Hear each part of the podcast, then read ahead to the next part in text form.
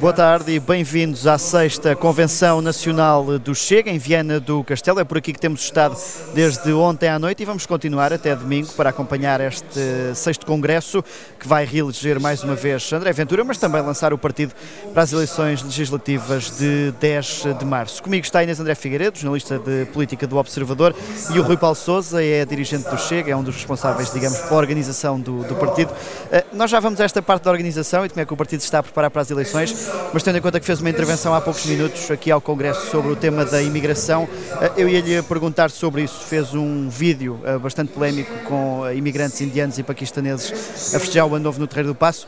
Por aquilo que percebi, são excelentes trabalhadores agrícolas, mas não podem festejar no centro de Lisboa? muito boa tarde a todos e quem nos está a ouvir e agradeço o convite para estar aqui. Obviamente que a questão não está nos festejos ou poderem festejar em Lisboa ou em outro lado de, eh, Portugal, né, seja em que festa for.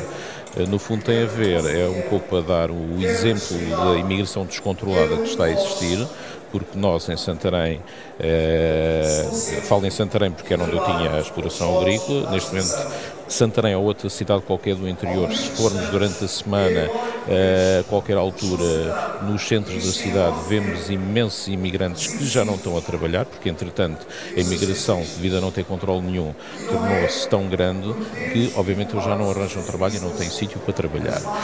Isso acontece no interior, relacionado com a parte agrícola, mas também acontece em Lisboa, onde nós vamos.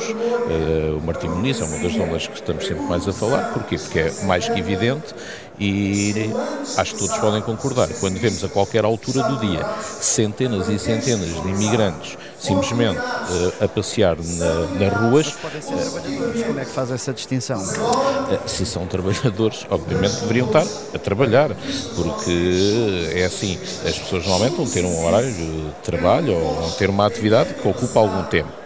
E o que é facto é que vemos cada vez mais que eles são um pouco deixados ao abandono, porque não há esse controle.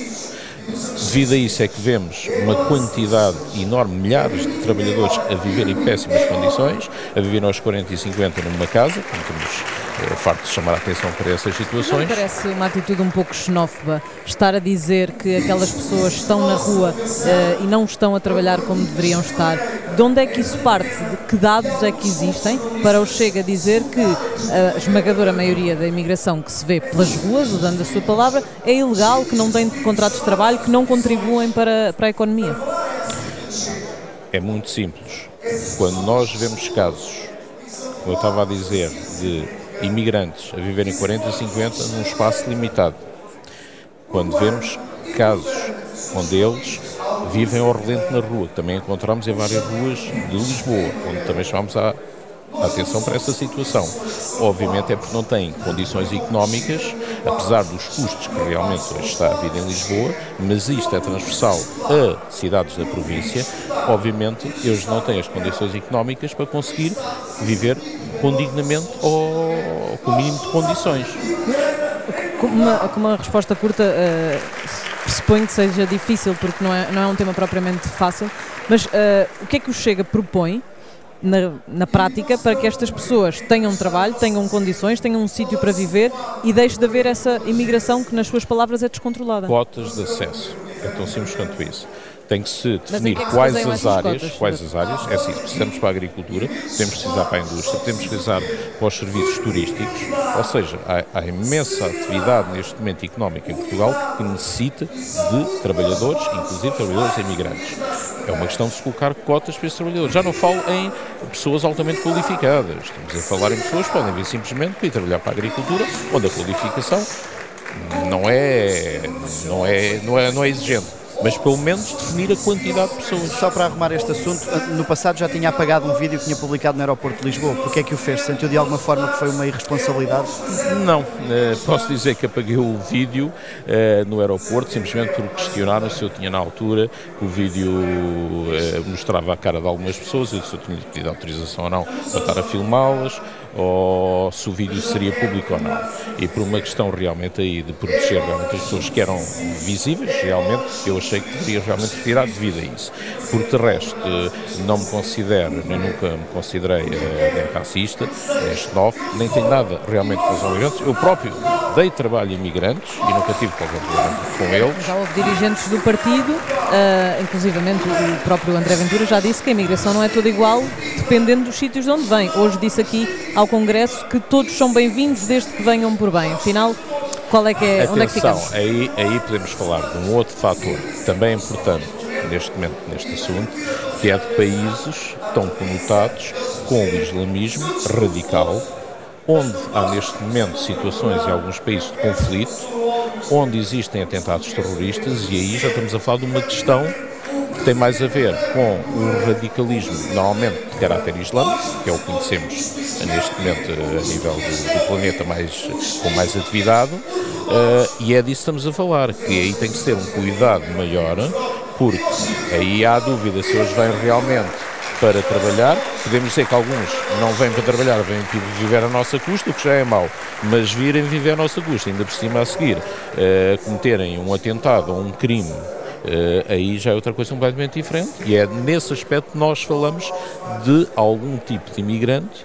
Preferíamos, obviamente, não estivesse no nosso país devido ao risco que carreta e como vemos em países na França, é Alemanha. Feito, esse trabalho de eh, verificar os antepassados, de verificar as condições de segurança, que Portugal faz mal esse trabalho é mais, é mais temos claro estado a salvo de... É, é, mas é mais claro que ele não é bem feito. Tivemos o caso do, do, do, do imigrante, o terrorista, que na Bélgica, aliás, eu estava na Bélgica nessa altura, que na Bélgica uh, matou, penso que duas, três pessoas, a terceira ferida, e que passou por aqui e não houve qualquer controle. Repara bem, nós tínhamos antes o CEF, que apesar de ter algumas dificuldades a funcionamento, de não estar a 100%, atenção, Obviamente que o que aconteceu no CEF, levou, no fundo, entre aspas, à sua extinção, podemos chamar assim, condenamos também, porque, obviamente, a violência nunca a defendemos e, obviamente, as regras têm que ser cumpridas. Mas não se pode, devido a um caso, acabar-se com um único serviço que funcionava minimamente e efetivamente fazia um controle correto nas fronteiras e a seguir haver uma solução agora que envolve várias polícias, mas que em termos práticos não está a funcionar, porque há milhares e milhares de processos, como sabem, nem sequer estão a ser vistos ou resolvidos. Tem, tem dispersado. Deixe-me mudar de assunto então para a organização do partido e a forma como o Chega vai enfrentar estas eleições. Ainda por cima o Rui Paulo Sousa, lá está, tem responsabilidades na organização das bases, das estruturas. Está a ser fácil gerir as expectativas dos muitos militantes que terão hum, expectativa de ser candidatos a deputados? Obviamente, isso é um tema sempre complicado em todos os partidos. Sorrisos irónicos já. e obviamente que, há, vamos lá ver, quando nós temos uh, uma expectativa grande de muitos dirigentes de ir para determinados lugares ou determinadas posições e quando os lugares são finitos e normalmente, obviamente, não há lugares para toda a gente e atenção, para chamar a atenção que no nosso partido nós sempre defendemos, não somos um partido de taxos, portanto as pessoas devem, obviamente, ir para os lugares que tiverem capacidade e demonstrarem essa capacidade para ocuparem esses lugares, portanto não, não, não defendemos que a pessoa deve ir para um lugar de deputado, para um lugar de dirigente, eh, seja até para um lugar eh, de uma autarquia, apenas por ir ou por pertencer ao partido. Tem que mostrar o mínimo de capacidade para isso. E obviamente que, atendendo, não vamos eleger uh, centenas de deputados, não é? Obviamente que há sempre que quem não fique satisfeito, mas eu penso que isso é algo que tem sido gerido ao longo destas últimas eleições e que toda a gente já sabe que quem tiver capacidade será escolhido. Quem não tiver, poderá ter mais tarde outra oportunidade ou, ou um outro cargo no próprio partido ou fora do partido. Mas André Ventura já anunciou publicamente que haverá nas listas uh, independentes, pessoas ligadas a outros partidos ou que tinham ligação a outros partidos antes de se tornarem independentes, isso não torna, uh, não causa ainda mais melindre para as, os dirigentes, os militantes do Chega que sonhavam com um lugar de, de deputado? Ou uh, outro lugar, temos europeias também este ano, por exemplo. Não se esqueçam também de um pequeno pormenor. O partido tem 4, 5 anos. Há 4, 5 anos, se calhar 50% eh, dos atuais dirigentes estavam noutros partidos. Portanto, quando nós dizemos uh, vamos buscar um independente ou uma pessoa de outro partido, alguns dos dirigentes atuais há um ano atrás estavam noutro partido. Portanto, nós estamos a falar de algo que é muito curto em, em, temporalmente. Então porque essa publicidade toda, esse, essa necessidade de mostrar mediaticamente que o Chega está a apostar nessa estratégia? Uh, eu acho que tem mais a ver com a comunicação dos restantes partidos e com a comunicação dessas próprias pessoas que estão dispostas a deixar o seu atual partido e vir para o Chega do que propriamente o Chega em si. Porque, eh, se formos a ver, eh, muitas vezes há, é um grande interesse de pessoas que estavam noutros partidos, neste momento, integrarem o partido Chega. Portanto, acho que se calhar será mais interessante perguntar a essas pessoas porque é que vêm para o Chega, do propriamente porque é que nós falamos ou não falamos sobre buscar pessoas independentes. Até Obviamente agora só, que... só, só foi confirmado um nome de Henrique Freitas como cabeça de lista uh, por um dos círculos do, do Alentejo, o próprio confirmou uh, ao Observador. Uh, o que lhe pergunto é se vai, vão chegar pessoas de primeiras, segundas, terceiras linhas do partido. Por exemplo, Henrique Freitas é uma pessoa que, apesar de ter sido governante pelo PSD, estava há muito tempo afastado da política. É, é assim, obviamente que só após realmente esta convenção é que se vai falar mais a sério sobre as listas e sobre os deputados. Mas eu penso que uh, a ideia do Presidente e, e da própria Direção Nacional, que eu faço parte, tem mais a ver com uma mais-valia que um dirigente de outro partido possa efetivamente fazer a nível de diferença num determinado distrito, num determinado local, do que simplesmente colocar alguém só por colocar. Uh, se falarmos de um distrito, onde vamos imaginar que um determinado dirigente de outro partido pode fazer diferença para elegermos naquele distrito, aí tem algum sentido, poderes, podemos realmente chegar a um acordo um, com, com um dirigente de outro partido que venha com esse objetivo. Agora, não vamos colocar simplesmente alguém só porque vamos colocar sem um objetivo concreto de, ou no mínimo, ganhar umas eleições. No meio disto, o Rui Paulo Sousa tem a expectativa de continuar como deputado? Obviamente todos nós temos expectativa de continuar como deputados, mas obviamente eu próprio também não lhe consigo dizer se vou continuar ou não, porque as listas não saíram e só após a convenção é que o Presidente falará já ter falado com André Ventura sobre isso. Não, eu penso que o Presidente do partido acho que não confirmou ainda com ninguém os lugares de deputados. Obviamente que tenho esperança nisso e estou a trabalhar para isso, mas será sempre uma decisão do próprio Presidente do partido. Ainda só sobre esta questão, há pouco a responsável de comunicação uh, do Chega, Patrícia Carvalho, uh, disse também ao Congresso que gostou, estava a gostar de ver várias mulheres nesta sala mas no Parlamento há apenas uma em 12. Uh, eh, é um objetivo uh, trazer mais mulheres para a bancada do Chega? É, sem dúvida que muitas vezes o nosso partido é caracterizado com alguma misoginia, com não dar oportunidades às mulheres, mas é assim, é, isso é falso. Nunca a nível da própria direção ou do próprio presidente ou dos, próprios, dos principais órgãos do partido houve essa tendência ou essa intenção. Simplesmente o que acontece é que realmente é um partido que atrai realmente mais os homens do que as mulheres, devido talvez à sua própria natureza ser mais um partido de direita, e também, de facto, há menos mulheres, pelo menos na, nos partidos de direita do que homens interessados nas atividades. Com isto não estou a dizer que não tenho, obviamente, a mesma capacidade ou até mais capacidade. Agora, não vemos... É, é, o CDS, é, por exemplo, que era, um, era o partido mais à direita e sempre teve mulheres no Parlamento. Infelizmente nós não temos tido, não porque não queremos, mas simplesmente porque elas não têm surgido.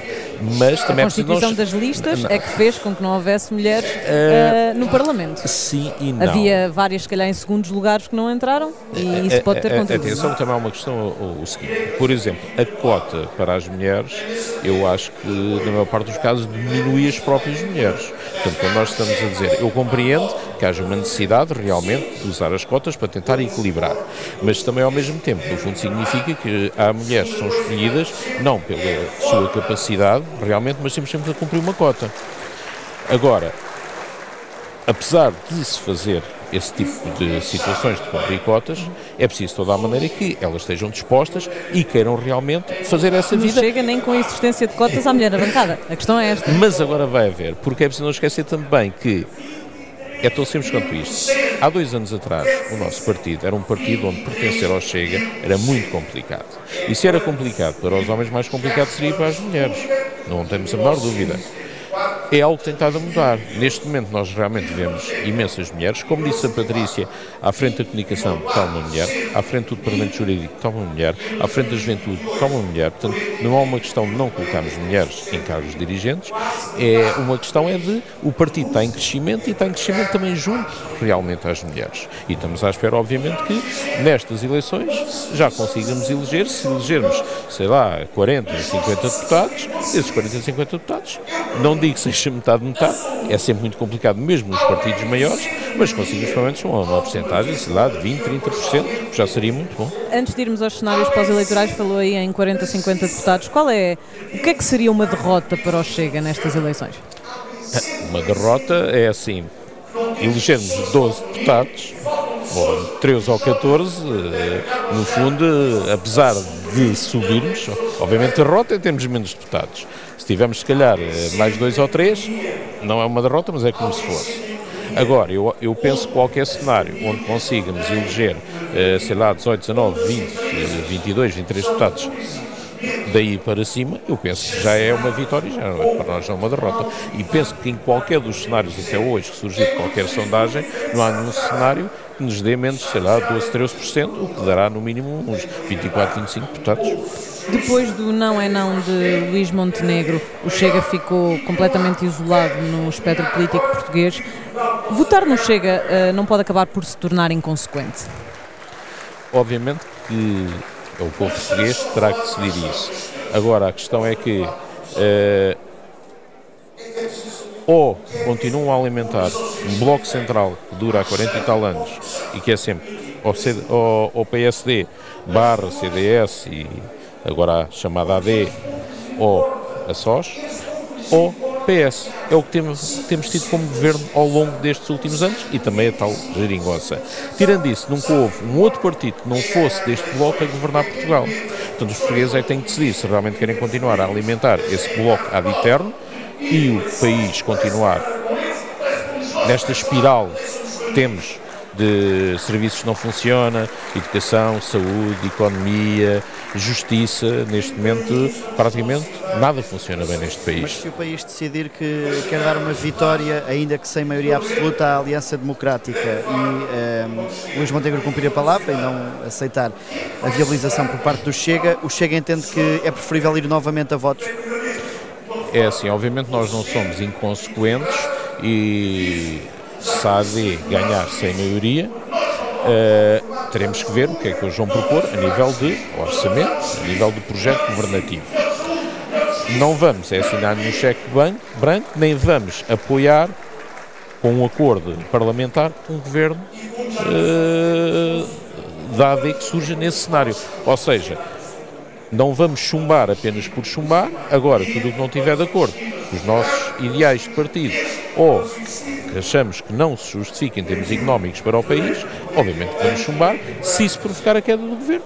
Provocará a queda Mas André Ventura já disse que se não houver membros do governo num governo de direita, neste caso da AD, seja ou não com a iniciativa liberal, apresenta uma moção de rejeição no Parlamento. Isso não é uh, avaliar aquilo que vai acontecer. Sim, é assim. É, de facto, o nosso Presidente já disse isso. Não sei se é neste momento esse o pensamento. Eu penso que o pensamento irá mais para esperar para ver e a seguir, simplesmente, uh, decidir o que é que votamos ou não votamos. Está a deixar aqui a abertura para que haja uma. para que o Chega viabilize um governo da AD atenção, uh, viabilizar um governo só mesmo com a nossa participação.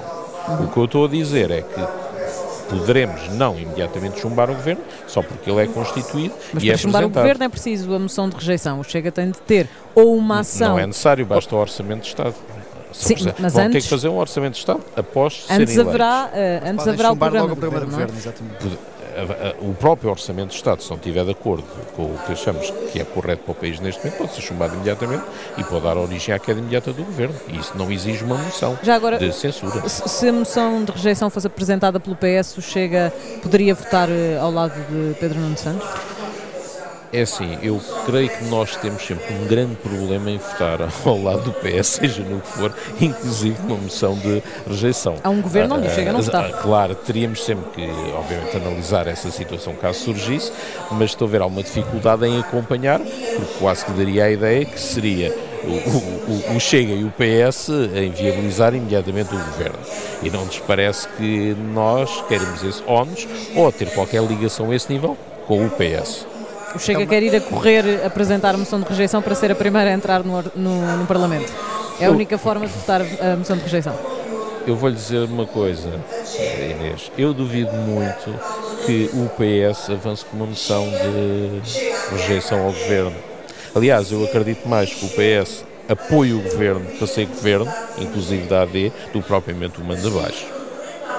Obrigado, Rui Paulo Souza, dirigente do Chega e também deputado, juntou-se a nós nesta emissão especial eh, do Observador aqui no Congresso. Nós eh, vamos eh, já a seguir ouvir uma pequena atualização das notícias e voltamos aqui logo de seguida para uma entrevista com a deputada e também a dirigente do partido, Rita Matias.